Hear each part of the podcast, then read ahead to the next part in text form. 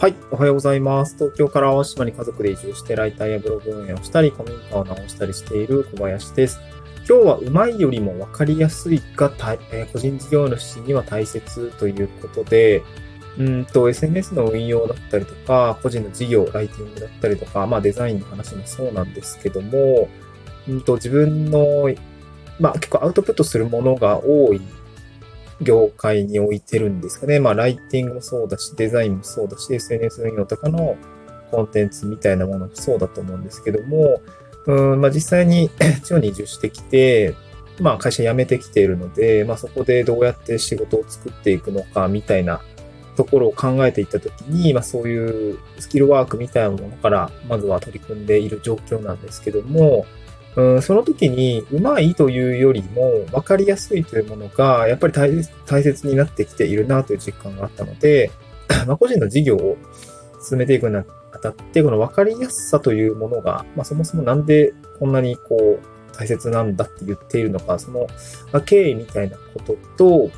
えっ、と、今日の、まあ、お品書きとしてはそうですね、分かりやすいが大切な理由ですね。で、具体的にじゃあ大切な理由を述べた後に、二つ目として、まあ、分かりやすさをどう作っていくのかということですね。で、この2点、で、分かりやすさの作り方を、2つ目のものを、まあ、少し、まあ、もう2つぐらいに分解できるかなと思うので、ちょっと話しながら言ってみたいなと思います。で、この、うまいよりもこう分かりやすいっていうことが、まあ、大切な、だなって、まあ、改めて思ったんですけど、なんか、最近ライティングの執筆をしていたときに、まあ、やっぱりその、ちょっとわかりにくいですとか、この表現もっとこう、うん、読者に寄り添ったものにできませんかねみたいなこうフィードバックを結構いただくことがあって、で、まあ、ちょっとその、僕もこう IT 系のライティング、専門、結構専門的な分野になるのかなと思うんですけども、えーっと、一般のシステム分野に精通していない方にとっては確かにこう分かりにくい内容をまあ分かりやすくかいつまんで解説する資料だったりするので、まあ、やっぱりその僕が分かりやすく噛み砕いてえ書いてあげて、まあそれがちゃんと読者に伝わるように、ま、分かりやすく伝えられるようにやるべきだなっていうところがあったんですけど、まあ、ちょっとそこがまだまだ できていなく、フィードバックをもらって、これちょっと分かりにくいよとか、もっとこう、噛み砕いて書いてほしいな、みたいなことはいただいたんですね。うん。で、それそれと、まあ、それはシンプルに分かりにくい。僕の文章力のななさが露呈しただけなんですけど、分かりにくいっていうところですね。まあ、あとは、こう、実際に SNS 運用だったりとか、あとデザインとか、あとね、なんか個人的にこう、なんていうのかな。普通にインスタとか見てて、このとこ分かりにくいなとか、あとあれかな、なんか、ビラとか講座とかのやつを、まあちょっと今制作してるのもあって、いろいろ他の、そういうビラだったり、フライヤーだったり、なんかいろいろ見る機会あるんですけど、なんかシンプルに分かりづらみたいなものがやっぱちょくちょくあって、あの、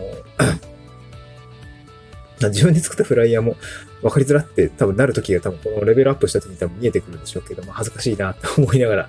あの、そういうのがあると思うんですけど、なんかやっぱ分かりにくいってそれだけで結構致命的だなと思ったのが、なんか離脱しちゃうんですよね。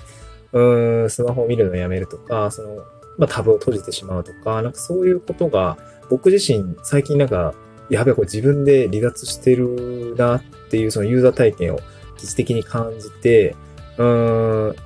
あ、こうやって多分自分が作ったコンテンツとか、投稿っていうのが、まあ、あと文章もそうですね。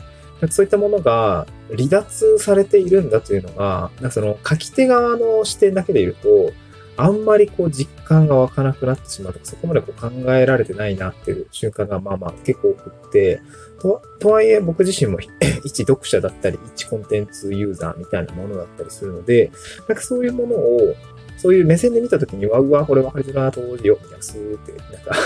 スーッとこう離れてしまう。無無慈悲にも。で、書き手側だったらさ、こんなに書いてるのに、読んで、あの、最後まで読んでほしいなと思ってるはずなのに、読み手になった途端、なんかそういうのはもう一気に抜け落ちて、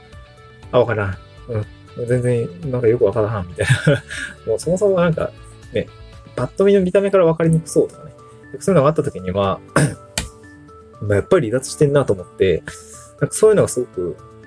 こうや読み手と書き手の両者になって、なんかこう、そういうのを体験する機会が結構あって、直近でね。なんかそういうのがあったので、まあ今一度このうまいというよりも分かりやすいというものが大切なんだな。で、もう一個理由があって、最近その、まあ読みたかった本が届いて、あの今読んでるんですけど、産業で打つっていう近藤幸太郎さんっていう、まあめちゃくちゃ、あの、まあ朝日新聞社、あの大手の朝日新聞の方で記者をずっとやられていた方が書いているすごくわかりやすい本なんですけども、その中の結構冒頭ですね、えっと、第1章の中に、うまい文章って何かっていうところが書いてあって、まあ、すごくしっくりしてきた内容だったんですね。で、うまいば、まあ、今回うまい文章っていうものまあ、文章の話だったので、うまい文章って、まあ、ちょっと分けて考えるべきだと思うよ、みたいなのが書いていて、で、うまいっていうものがそもそもこう、なんていうの、結構難しい問いっていうような感じっておっしゃってたんですよね。で、うまいっていうのは、結構こう、この近藤さんの中では、うまいというのは分かりやすいことっていうふうに言ってたんですよ。とはいえ、うまいって言っているものの中には、なんかこう、意図がこう、なんていうのかな、こう、まあ、暗、暗喩？あ、名暗喩っていうのかな？その暗に、こういうものを意味しているよみたいな、こう、その、よくよく深掘りするとストーリーが入っているみたいなものだったりとかするものもうまいとかね、なんか意味深とか、こう interesting みたいな感じで、こううまいっていうものにつながるかなと思うんですけど、うーんとはいえ、パッと見がわからんと、ようわからんよね、みたいな感じだと思っていて、うまいっていうのは、まあ、すなわちはわかりやすいことに、まあ、置き換えられるっていうふうに、まあえー、僕は解釈をしました。で、その中でうまさっていうものを結構あのシンプルに定義づけていて、で、まあ、文章、こと文章に言うと、えっと、文章を短くするとか、あの、形容詞と非形容詞ですね。まあ、形容されるものと形容している就職語みたいなものですね。これをまあなるべく近づけるとか、あと一つの文にこう主語と述語が一つちゃんと入っているみたいな。まあ、文章で言うとそういう、まあ、短くて、えー、まあ読みやすい近くに、えー、関係するものがあって、まあ、そしてシンプルになっている。まそうなると、まあこういう分かりやすい文章になるんだよな、っていうことを書いていたんですね。ということを文章で言うと、まあそういう、まあ、うんと、当たり前の通説みたいのがあって、なんかそういうものを大切にしていけば、まあ分かりやすいものが作れると思うんですけど、これって結構、コンテンツ作りだったりとか、自分の SNS 運用もそうなんですけど、最近そのやっぱ長い文章